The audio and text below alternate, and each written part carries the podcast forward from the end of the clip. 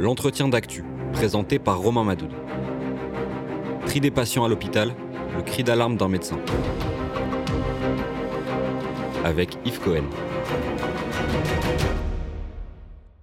Cela fait déjà deux semaines que la France est reconfinée. Un confinement qui n'en a que le nom. Le télétravail n'est pas obligatoire. L'attestation n'a pas fait son grand retour. Beaucoup de commerces restent ouverts. Bref, rien à voir avec les deux précédents confinements, sauf peut-être un socle commun, une très forte dégradation de la situation épidémique. Un indice parmi tant d'autres, l'augmentation du nombre d'admissions en service de soins critiques, plus 14% pour début avril par rapport à la semaine précédente. Plus de 5700 personnes sont en réanimation. Le pic de la seconde vague est déjà dépassé. Avec nous pour en parler sur le plateau du Média, Yves Cohen, bonjour. Bonjour.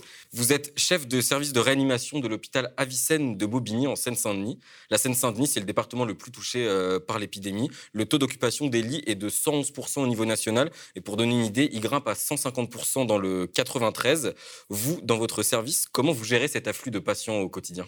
Alors, pour être d'abord très clair, c'est 150% de patients Covid. Oui. Par rapport à la première vague, nous, nous avons voulu quand même garder des lits de réanimation et patients Covid moins. Et pour vous donner un chiffre, on est passé de 16 lits de réanimation à 40 lits de réanimation aujourd'hui. Donc notre augmentation est beaucoup plus importante que ce qui est dit.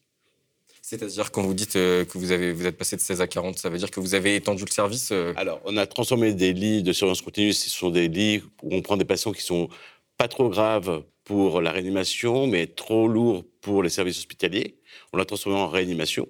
Et ensuite, on s'est... Euh, on a pris des lits de cardiologie qui sont à côté de nous pour ouvrir de, de nouveaux lits. Alors justement, c'est ça qu'on entend par euh, pousser les murs quand on parle de pousser les murs euh, dans les hôpitaux? On pousse pas les murs, on ouvre les portes et on prend les lits des disciplines différentes. Alors justement, du coup, ces lits qui euh, sont pris ailleurs, j'imagine que c'est des lits qui manquent pour d'autres opérations. Vous arrivez à équilibrer euh, Comment ça se passe? Alors, ça, c'est un point important parce que on parle de tri. Mais le tri, il a déjà été fait par le gouvernement et par l'ARS. On nous a demandé il y a un mois de diminuer les programmations. Quand on diminue les programmations, qu'est-ce qu'on fait? On diminue, on choisit le patient qu'on va opérer et on laisse le patient qu'on va pas opérer. Et donc, nous, on nous a demandé de- d'augmenter les lits. Donc, on a augmenté les lits, on a remplacé les lits de cardiologie par des lits de réanimation. C'est-à-dire qu'on a fait également un tri. C'est-à-dire que les patients de cardiologie, ben, ils ne sont pas hospitalisés. Dans votre service de réanimation, vous actuellement, là, euh, vous pouvez accueillir encore combien de personnes concrètement euh, Qu'est-ce qui vous reste comme lit de disponible euh, aujourd'hui? Alors, contrairement à la première vague, où on a eu des renforts médicaux et des renforts paramédicaux, aujourd'hui, on n'a eu aucun renfort médical. On a eu 10 infirmières qui sont venues nous aider, mais aujourd'hui, on n'a aucun renfort médical. C'est la même équipe qui gère le, le nombre de lits qui était croissant. Donc aujourd'hui, on ne peut plus ouvrir de lits, c'est pas possible. Mais Alors par exemple, comment vous faites s'il y a deux ou trois patients qui arrivent là et vous ne pouvez pas les accueillir, des patients Covid qui ont besoin justement euh, d'être admis admis en réanimation C'est notre difficulté depuis le début du mois de mars, c'est-à-dire qu'on fait le tour de la réanimation, on voit quel est le patient le moins grave qu'on n'aurait pas dû faire sortir habituellement, mais là, on a un patient qui nous attend en réanimation, et donc on fait sortir ce patient-là dans des services d'hospitalisation, donc avec une perte de chance pour ce patient-là, parce qu'il sera moins surveillé, pour prendre le patient le plus grave. C'est ce qu'on fait euh, tous les jours depuis le mois de mars. Donc finalement, on est déjà c'est sur une forme de tri en fait. Vous êtes déjà obligé de composer avec. C'est un euh, choix. C'est un choix. c'est un tri aussi. Et donc, il faut bien comprendre que le tri est déjà fait. Pour l'instant, on n'a pas trié les patients en disant celui-là, j'ai pas de place, je ne l'emmènerai pas en réanimation, je le laisse dans les services d'hospitalisation, parce qu'on a la possibilité, en région parisienne, parce qu'on a beaucoup de lits de réanimation, de transférer, en sachant quand même que le transfert, ça prend 3 à 4 heures, parce que le SMUR est euh, très occupé actuellement, et que rien que ce transfert-là, c'est une perte de chance pour les patients. De nombreux soignants, euh, encadrants, etc., dont vous d'ailleurs, ont alerté ces dernières semaines sur le rebond de l'épidémie, l'arrivée d'une troisième vague qui serait encore euh, plus dangereuse que les précédentes, et ont dénoncé en même temps le manque de mesures prises par le gouvernement. Vous me disiez qu'il y a déjà un tri de fait, mais est-ce qu'il va bientôt y avoir un tri de fait entre les patients Covid, justement, euh, qui va devoir être fait? On essaye justement de ne pas le faire aujourd'hui. Simplement, comme je vous l'ai dit, on sort les patients qui sont moins graves pour prendre des patients plus graves. Et pour l'instant, aujourd'hui, tous les patients ont un, lit de réanimation quand ils ont besoin grâce au transfert. Pour bien comprendre les choses, en Seine-Saint-Denis, nous avons 88 lits de réanimation pour une population estimée à 1,8 million. À Paris, intramuros, ils ont 250 lits pour 2,2 millions. Nous, on a reçu à peu près 300 patients depuis le 1er octobre 2020. Et on a transféré plus de 350 patients en, Île- en Ile-de-France de réanimation. Donc, vous voyez, le manque de lits en Seine-Saint-Denis est criant. Et donc, la moitié de nos patients sont transférés ailleurs. Pour les familles, c'est extrêmement difficile.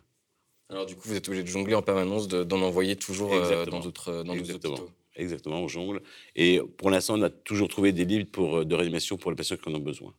Il y a quelques semaines, vous disiez qu'il fallait un confinement très restrictif pour euh, entraver la progression euh, de l'épidémie. Qu'est-ce que vous pensez euh, du confinement qui a été mis en place, donc qui a été annoncé le 31 mars par Emmanuel Macron? Bah, Écoutez, moi j'ai été évidemment déçu parce que je pense que ce qui est important, c'est de casser très vite cette épidémie parce que le variant anglais qu'on a là depuis le mois de mars est beaucoup plus contaminant que le variant habituel. Et donc, on voulait absolument casser très vite l'épidémie pour avoir un arrêt de cette infection. La décision a été prise sur un, des critères économiques et donc, euh, le président n'a pas voulu euh, arrêter l'économie. Et donc, il a décidé, parce que c'est une décision, c'est un choix qu'il a fait, c'est que cette épidémie aura un impact sur l'hôpital. C'est l'hôpital qui va recevoir l'impact de l'économie. Et donc, on fait comme on peut. On aurait préféré autre chose, parce que moi, ce que j'aurais préféré vraiment, c'est un confinement fort pour casser très vite l'épidémie, une vaccination importante, et arrêter le confinement ensuite. Et vraiment réouvrir tout.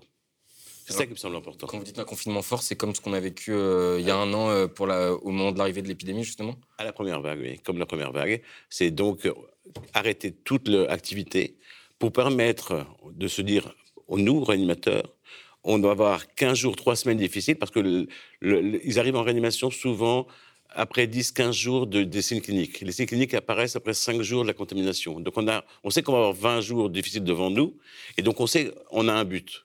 Là, avec ce confinement qui a été fait là, on ne sait pas combien de temps ça va durer. Et même si on atteint un pic, comme dit le ministre de la Santé, autour du 20 avril, la chute ne va pas être, du tout être la même que celle qui a été en, première vague en avril-mai de 2020. Parce qu'on on est dans un taux très élevé, et comme le confinement n'est pas fort, la chute va être encore plus basse. Donc on va rester sur un plateau élevé pendant au moins jusqu'au mois de juin, voire juillet. Alors du coup, vous y croyez, vous, justement, de cette date de mi-mai qui a été annoncée, bon, pas comme une date butoir vraiment, mais...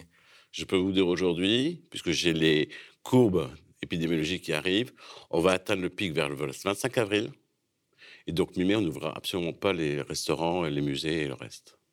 Par rapport euh, à cette épidémie, vous, comment vous vous sentez quand vous voyez qu'en fait les répercussions justement de toutes ces décisions, elles affectent en premier lieu donc les patients évidemment, puisque c'est eux qui sont de fait moins bien traités parce qu'il n'y a pas assez de, moyens, etc., de, de mis à disposition, mais aussi euh, vous les soignants qui en fait êtes en première ligne avec eux. Euh, comment vous vous sentez face à ça? Ben, On se sent mal, on se sent découragé parce qu'il y a vraiment un découragement parmi les équipes médicales et paramédicales très fort on travaille parce qu'on est professionnel et qu'on a l'adrénaline et qu'il ben, y a les patients euh, en face de nous. Je pense qu'à la fin de l'épidémie, il va y avoir un retour de bateau qui va être très fort, très difficile à gérer pour l'hôpital public. C'est-à-dire? Euh, C'est-à-dire que lors de la première vague, il y a eu, dans mon service simplement, quatre infirmières qui ont quitté l'hôpital. Là, ce que je ressens, clairement, c'est non seulement des infirmières vont arrêter, mais également des médecins vont arrêter de faire ces disciplines-là. Et donc, euh, je pense qu'il va y avoir un retour très difficile pour l'hôpital. Pourquoi? Parce qu'il y a un découragement, on a, l'impression qu'on n'est pas entendu.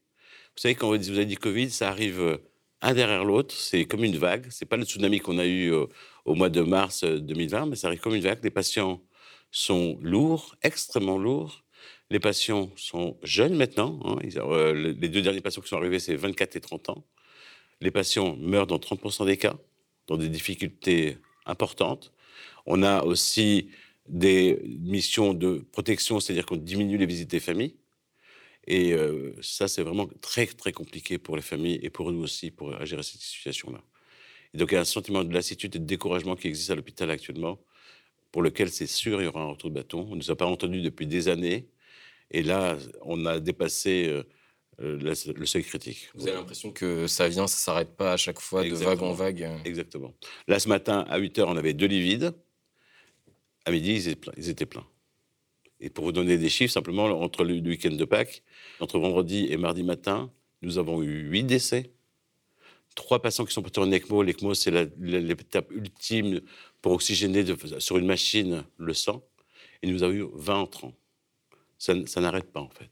Et alors, depuis donc, euh, deux semaines maintenant que on a annoncé donc, ce nouveau euh, confinement, entre guillemets, euh, généralisé, est-ce que vous voyez une amélioration ou pour l'instant rien? Il y a toujours autant de gens qui arrivent? Alors, de façon particulière, lors de cette épidémie-là, cette vague-là, il y a une dissociation entre les courbes d'hospitalisation et les courbes de réanimation. C'est-à-dire qu'avant, il y avait un lien. On savait que 10% des patients qui étaient hospitalisés à, l'hôpital aller venir en réanimation. Là, aujourd'hui, ce n'est pas ça. C'est 20 à 30% des patients qui sont hospitalisés vont venir euh, à l'hôpital. Donc, on a une courbe qui est beaucoup plus forte en soins critiques, en réanimation, qu'en hospitalisation. Apparemment, euh, depuis deux jours, le, nombre d'entrants diminue, mais il y a toujours des entrants, il faut bien comprendre ça. Et, nous, comme c'est décalé vers 15 jours, 3 semaines, on aura probablement cette petite diminution d'entrants vers euh, fin avril. Les répercussions arrivent plus tard en fait en réanimation, ah c'est ça Parce qu'en fait, l'histoire de la maladie, c'est contamination, 5 à 7 jours, signes cliniques, 10 jours après, il y a les signes de, graves qui est de réanimation. Parce qu'en fait, les signes cliniques de la, du, Covid, c'est parce que c'est le corps surréagit, c'est une explosion de l'immunité qui fait qu'on a des atteintes respiratoires. Alors, comment ça s'explique que vous disiez qu'il y ait de plus en plus de gens qui sont hospitalisés, qui finissent en réanimation? Ça veut dire quoi? Qu'il y a plus de formes graves euh, Oui, il y a plus de formes graves, ça c'est clair.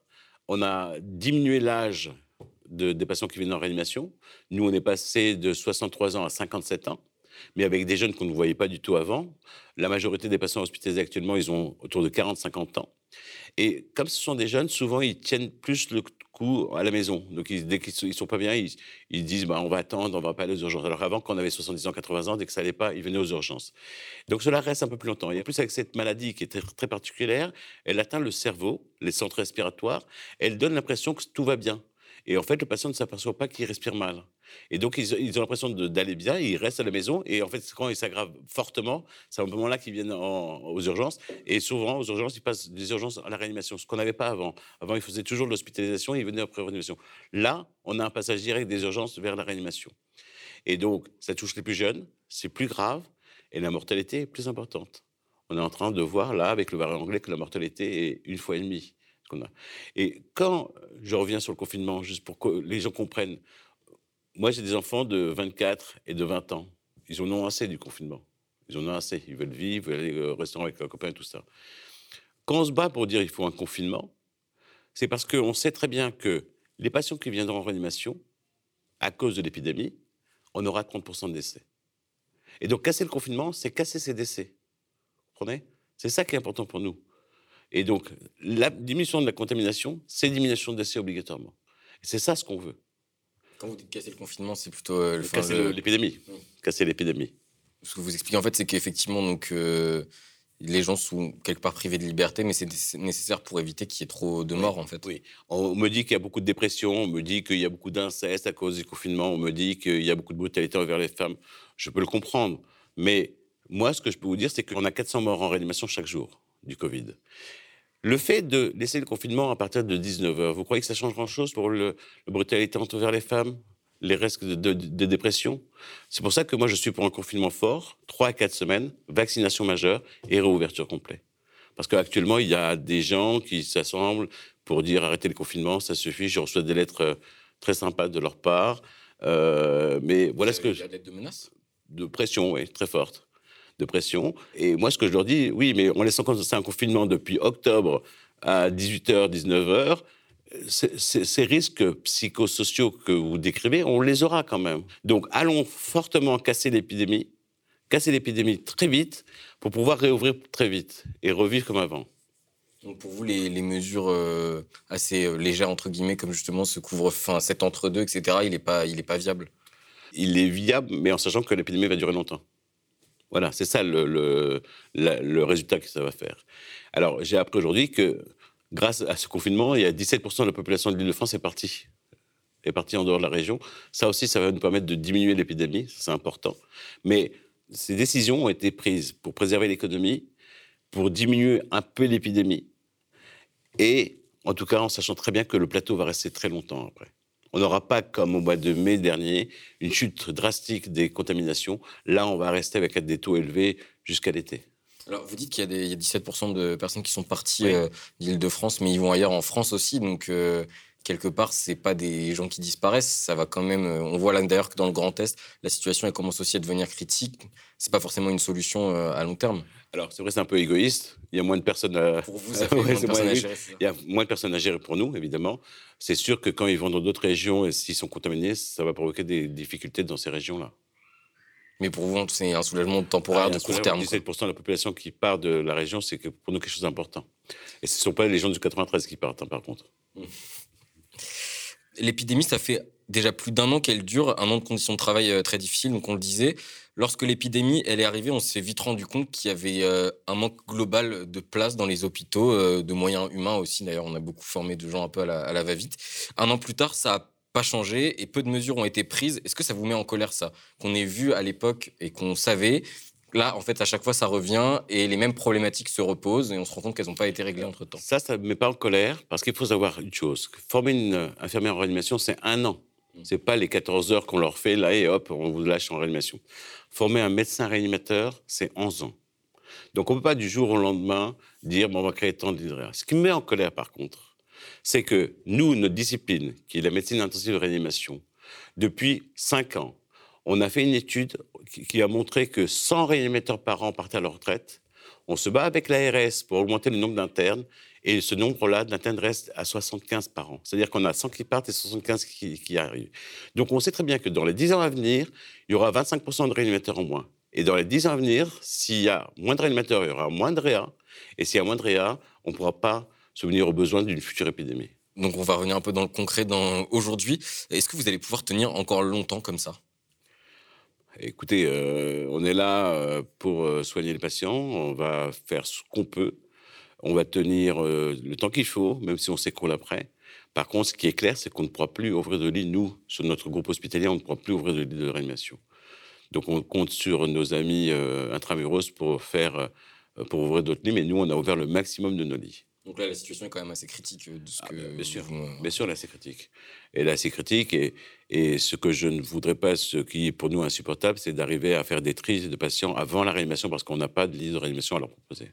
Fin janvier, il y a beaucoup de scientifiques, mais aussi de soignants de manière euh, générale, qui avaient donc, comme ce que vous nous disiez, alerté sur le fait que l'épidémie allait revenir, qu'on allait avoir une troisième vague et qu'il fallait agir euh, maintenant sur le moment.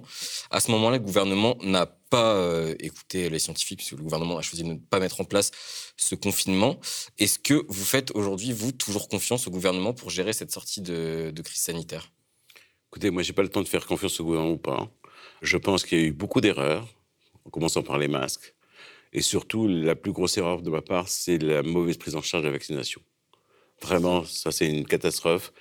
On est en train d'essayer de rattraper les choses. Si on était allé aussi vite que les autres, on serait là à 50% de la population vaccinée.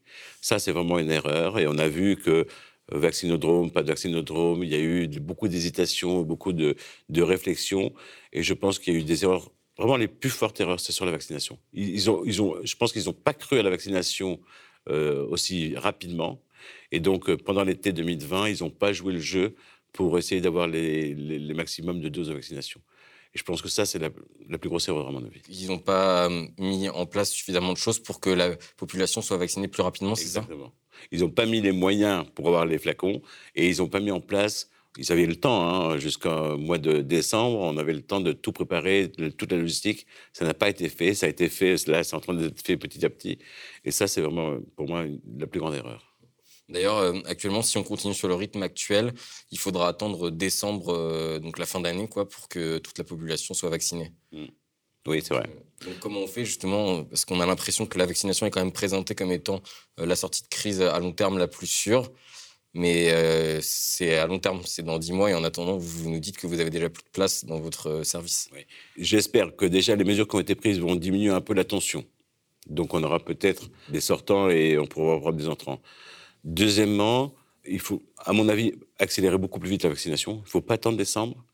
Il faut ouvrir le vaccinodrome, il faut avoir les flacons de vaccins euh, adéquats pour vacciner la population. Maintenant que la population a bien compris que la vaccination est quelque chose d'important, donc ils y adhèrent, c'est absolument nécessaire d'avoir les flacons pour les vacciner. Donc normalement, on devrait recevoir des flacons là, ouvrir le vaccinodrome, ouvrir samedi, dimanche, ouvrir la nuit aussi les, hôpitaux pour euh, vacciner les, les gens. C'est ça qu'il faut mettre en place. C'est vraiment une grande logistique pour vacciner le plus de gens possible. Parce que le coronavirus, il faut faire très attention. Ce n'est pas un virus sympa. C'est un virus qui mute. Et si on arrive fin décembre avec un nouveau mutant qui ne réagit pas au vaccin, on va repartir dans une nouvelle vaccination et, et on perdra du temps encore. Et donc, peut-être qu'on aura une quatrième vague de coronavirus dans les hôpitaux. Alors justement, euh, vous parliez des mutations. Est-ce que pour vous, les variants, c'est quelque chose qui vous inquiète de manière générale dans le cas euh, de la Covid-19 Bien sûr, ça m'inquiète. Alors, ce, ce qu'on sait aujourd'hui, c'est que le variant britannique ou le variant euh, brésilien, sud-africain, avec le vaccin Pfizer, Moderna, on a une immunité qui se passe. Donc ça, c'est déjà quelque chose de très bien, très important pour nous. Et si le variant devient encore plus virulent qu'il l'est, c'est-à-dire qu'on va arriver à des catastrophes sur le plan de, la mortalité. Donc ça, ça m'inquiète énormément, évidemment. Sachant qu'on est actuellement déjà à plus de 98 000 morts euh, en France euh, du Covid-19. Merci Yves Cohen euh, d'être venu sur le plateau du Média TV. Donc on rappelle, vous êtes chef du service de réanimation de l'hôpital Avicenne à Bobigny. Merci beaucoup. Le média est indépendant des puissances financières et n'existe que grâce à vos dons. Soutenez-nous sur lemediatv.fr.